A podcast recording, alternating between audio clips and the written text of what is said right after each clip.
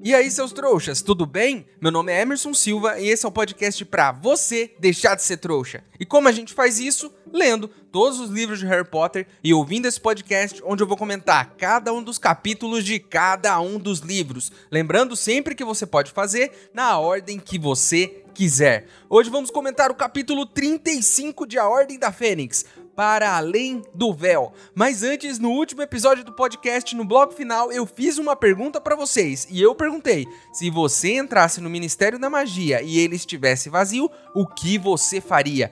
Muita gente, mas muita gente mesmo teve uma ótima ideia de ferrar com a Umbridge. A Emily iria fazer uma bagunça na sala da Vaca Rosa, roubar uns papéis dela e fazer um jornal dizendo que ela é uma criminosa a Thaís Milani ia fazer uma demissão da Vaca Rosa, e a Lívia Nascimento iria colocar fogo na sala da Umbridge, e a Batata ferrava com a sala dela inteira e sairia correndo. Todas ideias ótimas, eu só acho que vocês precisam aí criar um grupo no WhatsApp para se organizarem, porque se a Lívia chegar primeiro e colocar fogo na sala, vai ser difícil para Thaís, para Emily para Batata fazerem a parte delas. E por favor, não me adicionem nesse grupo que vocês vão criar, porque eu não quero ter nada a ver com isso. Eu não quero o ministério me investigando depois. A Laura Miranda iria explorar tudo o que pudesse. Só toma cuidado, hein, Laura, com o departamento de mistérios. Tem umas coisas bem esquisitas lá. Eu só não consigo te dar nenhum exemplo, porque afinal de contas, tudo que tem lá é um grande mistério e a Lori pegava todo o dinheiro de lá e dava para os Weasley. Eles merecem. Uma ideia muito boa, já que assim eles podem pegar o dinheiro e abrir mais rápido as genialidades Weasley para poder vender um monte de produtos malucos para os alunos poderem comprar e transformar a vida da Umbridge num verdadeiro inferno. Porque é claro, se no final isso tudo ferrar com a Umbridge também, vai ser uma ótima ideia. A melhor parte, inclusive, é que se você encontrar esse dinheiro no ministério, provavelmente vai ser do Malfoy, né? Já que ele vive dando umas moedinhas ali pro ministro. A Helena entraria na sala do ministro da magia e destruiria tudo, reviraria e talvez pediria o Norberto emprestado pro Gui para ele fazer uma bagunça lá dentro mais um ato de vandalismo aqui de um dos ouvintes do podcast. Não que eu seja contra atos de vandalismo, sou até a favor e já falei várias vezes, mas eu tô achando que vocês estão muito agressivos aqui. Será que tudo isso é culpa minha? Será que eu sou um mau exemplo para os ouvintes? Mas Emerson, o que você faria no ministério? Provavelmente eu colocaria fogo em tudo. Então, sim, eu sou um péssimo exemplo. A Nai Freitas pegaria relíquias para ela e algumas para vender, para montar uma pequena fortuna. Olha só que ideia maravilhosa. Antes de destruir tudo, a gente pode pegar umas coisinhas para vender pro Mundungo Fletcher. Sim, né? Porque a gente não vai conseguir vender isso lá no Gringotes. Vai precisar do Mundungo para poder desovar essas coisas ilegais aí, né? Quem diria que ser amigo de um marginal teria suas vantagens, não é mesmo? Eu estou dizendo isso aqui desde o começo. Mentira, não tô não. Eu fui totalmente contra aí a convocação do Mundungo para a Ordem da Fênix desde o início. Mas agora ele mostrou a sua utilidade né? Depois de ter abandonado Harry lá na Rua dos Alfeneiros, né? Sem nenhum tipo de guarda que ele precisava ter feito. Enfim, vamos pro capítulo de hoje? Então, antes que eu entre no ministério, roube um monte de relíquias do departamento de mistérios que eu não sei para que servem e saia correndo enquanto tudo pega fogo, vamos logo pro episódio de hoje.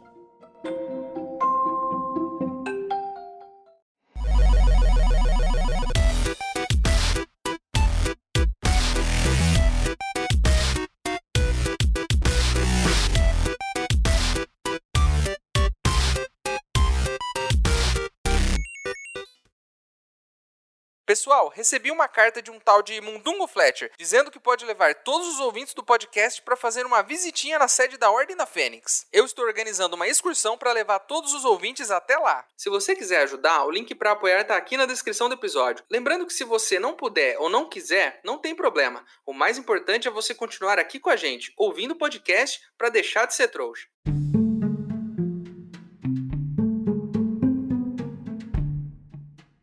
O bicho já começa pegando nesse capítulo, isso porque os vultos encapuzados estão cercando Harry e os outros, apontando as varinhas para eles. Como a gente viu no capítulo anterior, eles querem aquela bolinha de vidro que o menino Harry tá segurando nas mãos.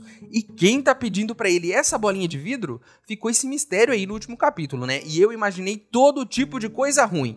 Voldemort, Dementadores, Umbridge montada em um centauro, mas chega a ser até decepcionante, né? Porque quem tá aqui apontando a varinha para ele é o Lúcio Malfoy. Sim, o ceboso do Lúcio Malfoy, que não consegue impor respeito nenhum, né? Não consegue botar medo, não consegue ser engraçado, não consegue nada. Porque é o sujeito mais sem graça do mundo da magia todo. Cercado com aquele bando de tontos chamados de Comensais da Morte, mais uma vez se escondendo, né? Atrás de máscaras, porque é tudo que eles sabem fazer, né? São corajosos para sair fazendo as coisas erradas, mas nenhum consegue ser corajoso o suficiente para mostrar o rosto e assumir o que faz. Ainda bem, né? Porque pelo que a gente tem visto aqui, eles são todos muito feios. Então, nesse caso, é até melhor que eles não mostrem o rosto, né? O chefe, por exemplo, não tem nariz e parece uma tartaruga gigante. Imagine só o que tem por trás de cada um desses capuzes aí. Então o Harry, ainda na missão de salvar os Sirius, pergunta onde está o padrinho. Então uma mulher, no meio dos encapuzados ali, começa a rir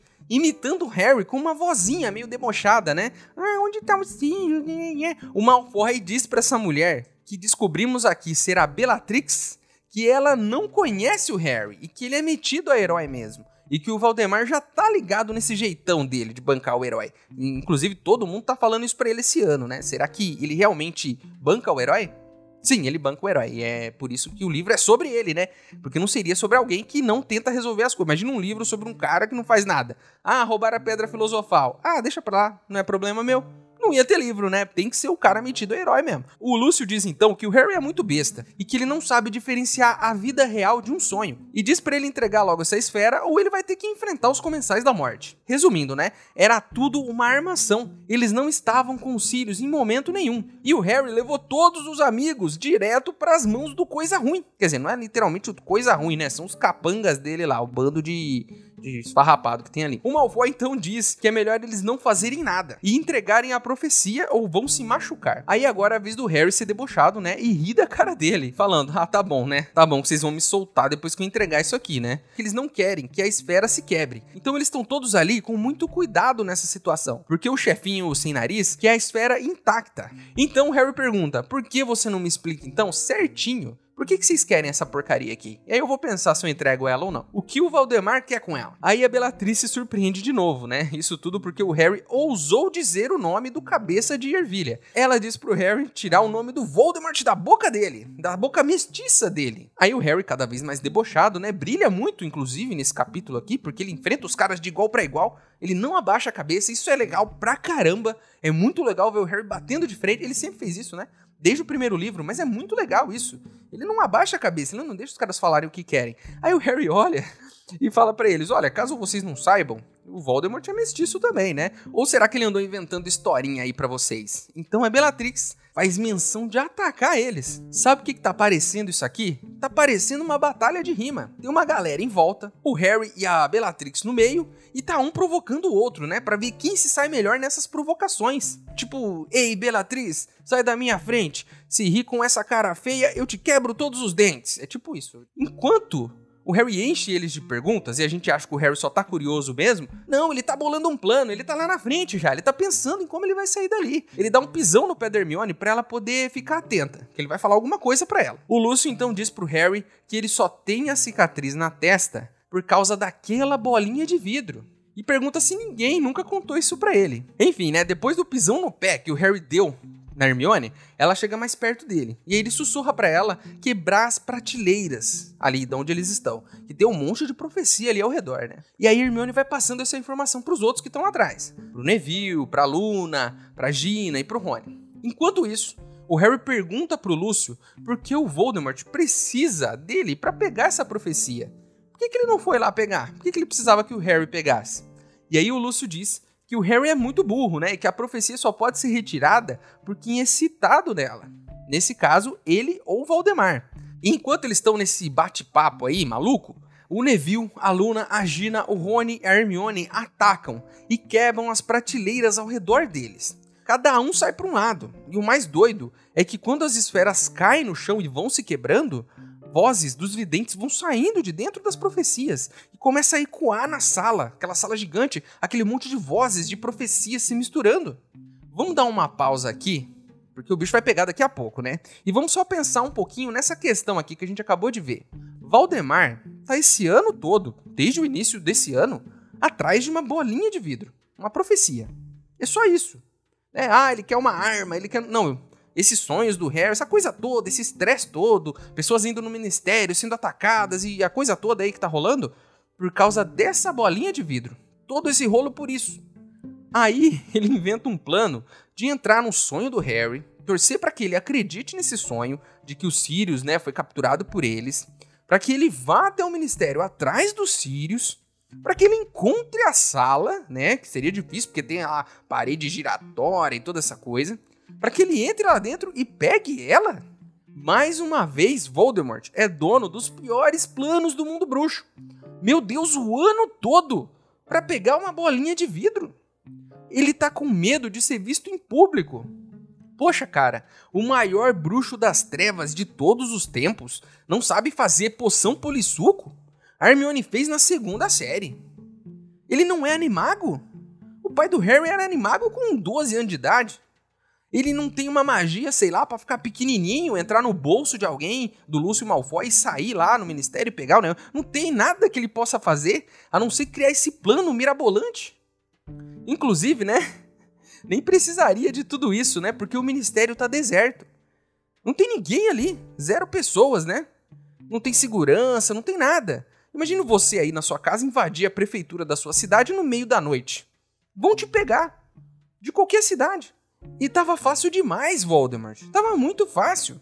Era fácil entrar lá e pegar essa bolinha. Qualquer época do ano. Você tá o ano todo de bobeira, fazendo outras pessoas irem lá pegar e depois inventando esse plano? Porque não tem, sei lá, pô, não tem coragem? Não sabe um feitiço para resolver isso? Não tem gente trabalhando no ministério, não tem nada. Os meninos entraram lá, ninguém viu eles, ninguém viu. O ano todo, o ano todo não conseguiu pensar em nada melhor do que nisso. Imagine se qualquer coisa, de novo, né? Assim como o plano do ano passado, do Cálice de Fogo. Se uma coisinha desse errado, se o Harry não fosse competente o suficiente para chegar até lá, o plano dele teria sido jogado no lixo. Ele sempre tá contando com a competência do Harry, né? Então, de certo modo, ele reconhece que o Harry é um grande oponente, porque ele sempre conta com a habilidade do Harry para fazer o plano dele dar certo. Enfim, depois de estourarem as prateleiras, né, e a coisa toda virar aquela bagunça, eles saem correndo dos comensais da morte. E os comensais vão atrás deles. Eles então saem pela porta por onde eles entraram. E eles caem naquela sala circular que fica rodando, né? Detalhe, né? Só o Harry, a Hermione e o Neville saíram por ali. Os outros ficaram lá dentro. Os comensais então saem pela porta e começa aquela bagunça, né? Um atacando o outro e entra numa sala e entra na outra, e aquela bagunça. E cada sala tem uma coisa mais esquisita do que a outra, né? A máscara do comensal da morte que tá atacando eles meio que cai sobre o olho, né? E sem conseguir enxergar, ele leva um feitiço da Hermione no peito. Mas também, né, eu já falei aqui para eles pararem com esse negócio de máscara estão achando que são da carreta furacão para ficar usando máscara o tempo todo. Só falta eles começarem a sair dançando por ali, né? E dá para entender a dificuldade de lançar um feitiço com essa máscara no rosto. Imagine só enxergar direito usando a cabeça do Mickey ou a do Fofão. Não dá para enxergar onde você vai lançar o feitiço. É difícil. E esse imbecil, então, ao tomar o feitiço do Hermione no peito, cai para trás com a cabeça em um vidro que tem formato de sino. E o que que acontece? A cabeça dele vai colhendo vai virando uma cabeça de um bebê. Então esse homem, com cabeça de bebê agora, consegue se levantar e sair correndo atrás deles, gritando provavelmente Gugu Dadá. Porque é a única coisa que um bebê consegue falar. Não foi bem isso que aconteceu, mas ainda bem que ele caiu com a cabeça, né? Porque se ele caísse com as pernas, seria bem difícil seguir eles com perninhas de bebê que ainda não aprenderam a andar, né? A Hermione, nessa loucura toda, toma um feitiço e desmaia também. O Harry então pede pro Neville correr com ela e buscar ajuda. Mas o Neville quer sair na porrada de todo jeito. O Neville aqui nesse capítulo tá com tudo. Para quem disse esse tempo todo que ele não deveria nem ter ido para Grifinória, ele tá mostrando mais uma vez, e não é a primeira, hein? Ele já mostrou outras vezes que ele tem muita coragem. É muito legal ver isso, né? Ver que todos os personagens, até aqueles que não aparecem o tempo todo, evoluem e amadurecem. Né? Aí o cabeça de bebê tá lá esbarrando nas coisas lá atrás, caindo de um lado pro outro, né? E, e, será que a cabeça dele, inclusive, vai voltar ao normal um dia? Ou ele vai ter que esperar ela crescer naturalmente com o tempo? Enquanto o corpo dele continua envelhecendo também. E fica aí uma questão, né? Quando a cabeça tiver 20 anos, o corpo vai ter 70? Vai ser interessante acompanhar essa evolução aí desse caso da cabeça de bebê, né? Provavelmente só sente mungos para resolver isso, né?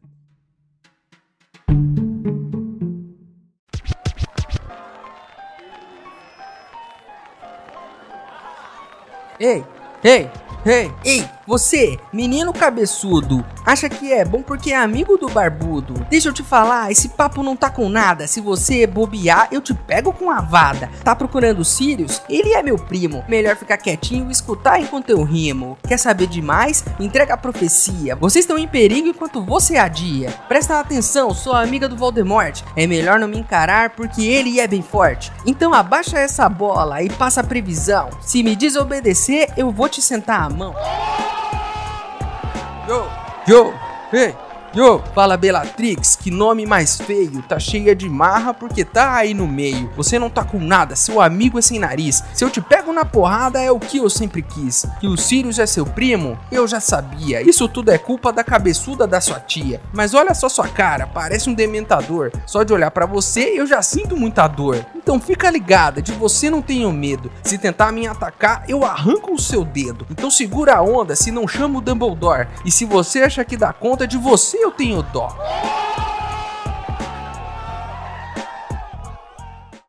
Ei, seu trouxa, se você tá curtindo o podcast, não se esqueça de deixar uma avaliação na ferramenta que você estiver ouvindo, caso ela tenha esse recurso, é claro. Assim o programa ganha uma moral e chega ainda mais trouxas como você.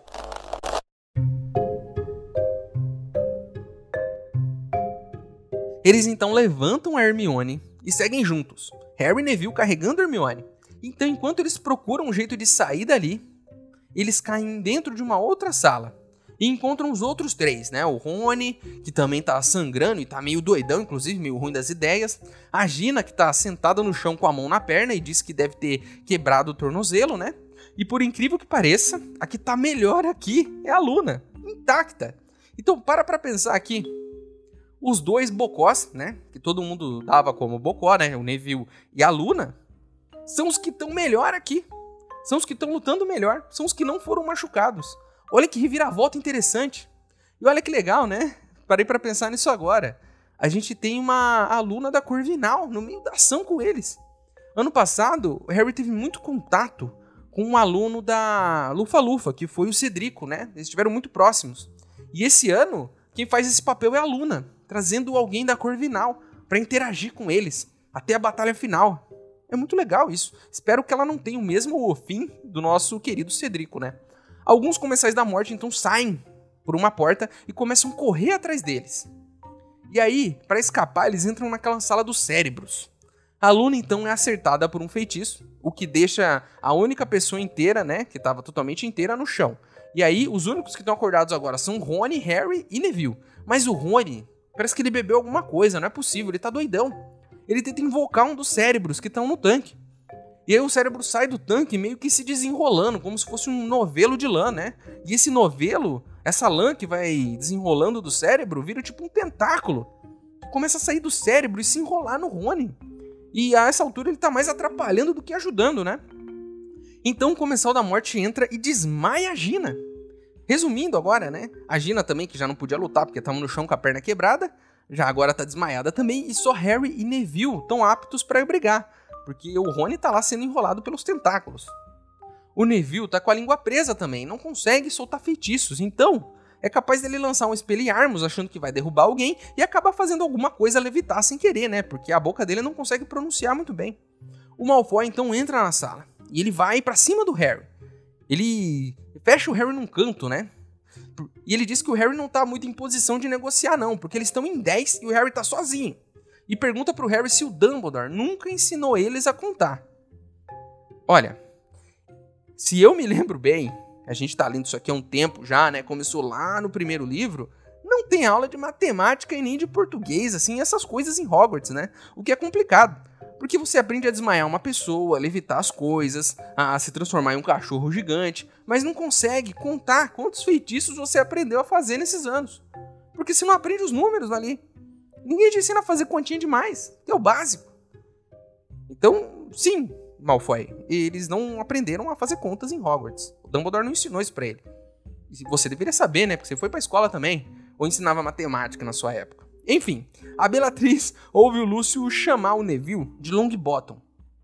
E então ela dá um sorriso. Porque se vocês se lembram bem, ela é responsável por enlouquecer os pais do Neville e mandar eles lá pro St. Mungus. Falta vários parafusos nessa mulher, inclusive. Ele é completamente maluca, ela tem um olhão arregalado, sabe? Você tá vendo aqui, você tá vindo na calçada e tá vindo a Bellatrix, você atravessa.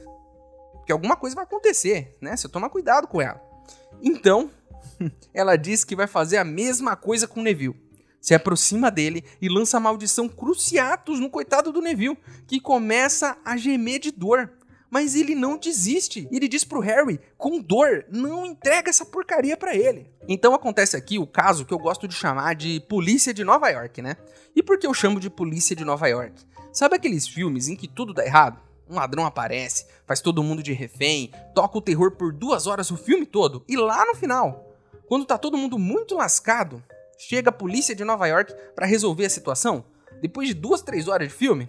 É isso que acontece nesse momento. Tá todo mundo lascado, Harry sendo ameaçado, os outros desmaiados, Neville levando a maldição Cruciatus, e chega a polícia de Nova York, sempre atrasada, né? Sirius, Lupin, Tonks, Moody e Queen Schwartzbolt começam a brigar com os comensais da morte, dão um alívio ali pra molecada, né? E brigar com criança é fácil, né?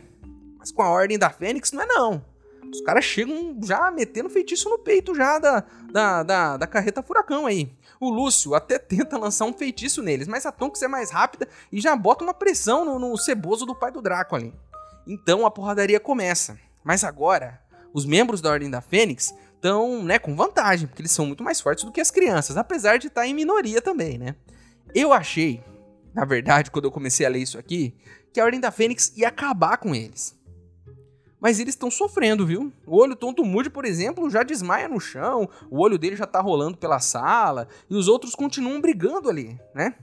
E, e a coisa tá meio empatada, inclusive. Um cara, então, tenta atacar o Harry, mas o Sirius chega com tudo e dá um empurrão nesse cara. Eles então começam a duelar, o Sirius e esse cara. E o Harry, para ajudar o Sirius, lança um feitiço para petrificar esse cara que cai duro no chão. E olha só que legal, né? Harry e Sirius juntos, lado a lado, finalmente saindo pra briga juntos, né? Fazendo tudo aquilo que o Sirius queria. Sair, é, é, é, enfrentar o mundo, sabe? É, tá na ação. E junto com o Harry, com o afilhado dele. Que momento é esse pro Sirius, né? Ele deve estar tá adorando conhecendo bem ele, como a gente conhece. Essa é tipo uma realização para ele. É tipo reviver a época em que ele e o Tiago, que era o pai do Harry, estavam juntos ali, na ação. No meio dessa loucura, o Neville toma um feitiço que faz as pernas dele começarem a sapatear, né?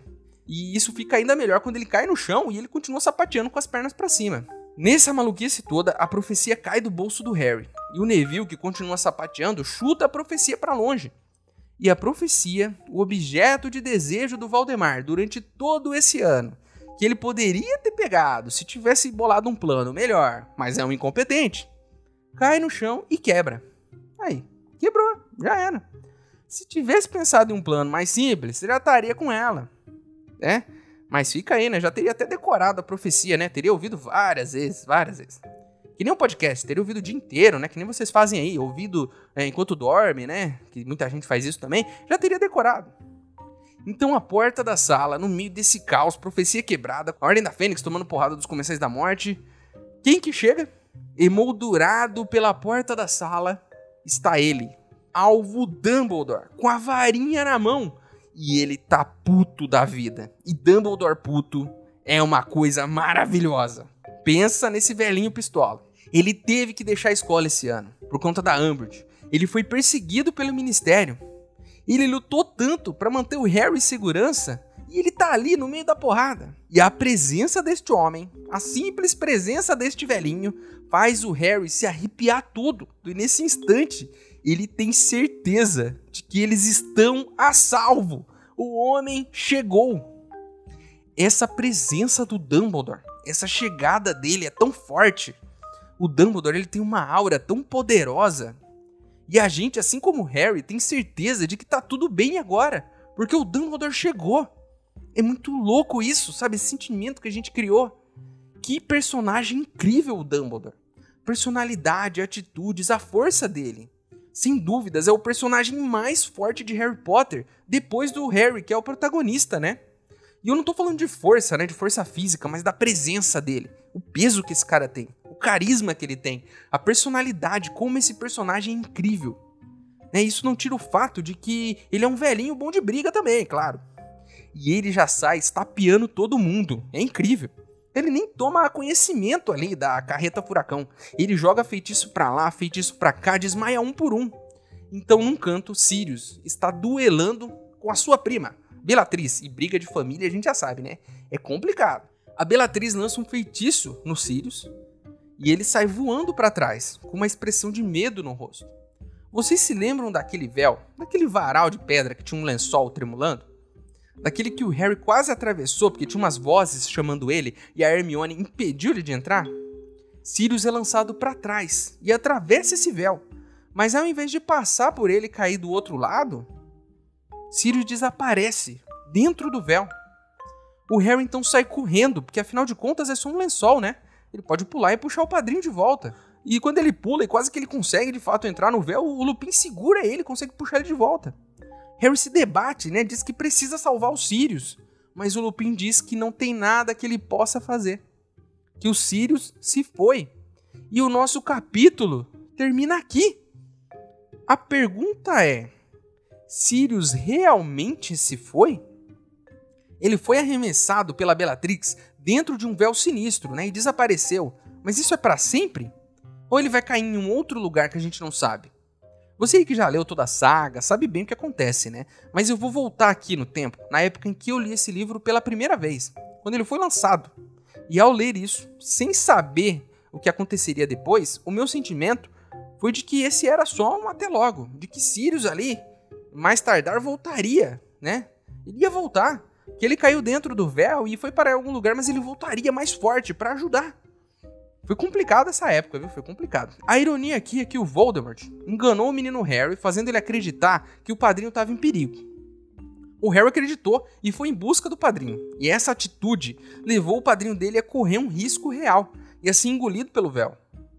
Isso me lembra muito lá no Cálice de Fogo, onde o Harry fez questão que o Cedrico segurasse a taça junto com ele. E os dois passaram pela chave de portal e caíram lá no final do último livro, que a gente sabe bem o que aconteceu, né? Em um livro onde desde o início Harry quer lutar, se arriscar, fazer parte da revolução, no exato momento em que ele faz parte, as atitudes dele colocaram muita gente em perigo. E faz todo sentido, ele é só um menino de 15 anos. Chega um momento em que ele vai ter que começar a pensar melhor nas atitudes dele, ou as coisas como essa vão continuar acontecendo.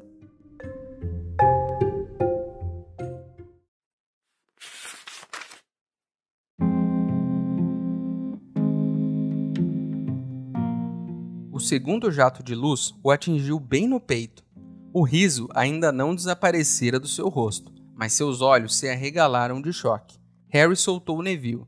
Embora nem tivesse consciência do que fazia, estava novamente descendo os degraus aos saltos, puxando a varinha ao mesmo tempo que Dumbledore também se voltava para o estrado. Sirius pareceu levar uma eternidade para cair. Seu corpo descreveu um arco gracioso, e ele mergulhou de costas no véu esfarrapado que pendia do arco. Harry viu a expressão de medo e surpresa no rosto devastado e outrora bonito de seu padrinho, enquanto ele atravessou o arco e desapareceu além do véu, que esvoaçou por um momento, como se soprado por um vento forte, e depois retomou a posição inicial. Harry ouviu o grito triunfante de Bellatrix, mas sabia que não significava nada. Sirius simplesmente atravessara o arco. Reapareceria do outro lado a qualquer segundo, mas Sirius não reapareceu.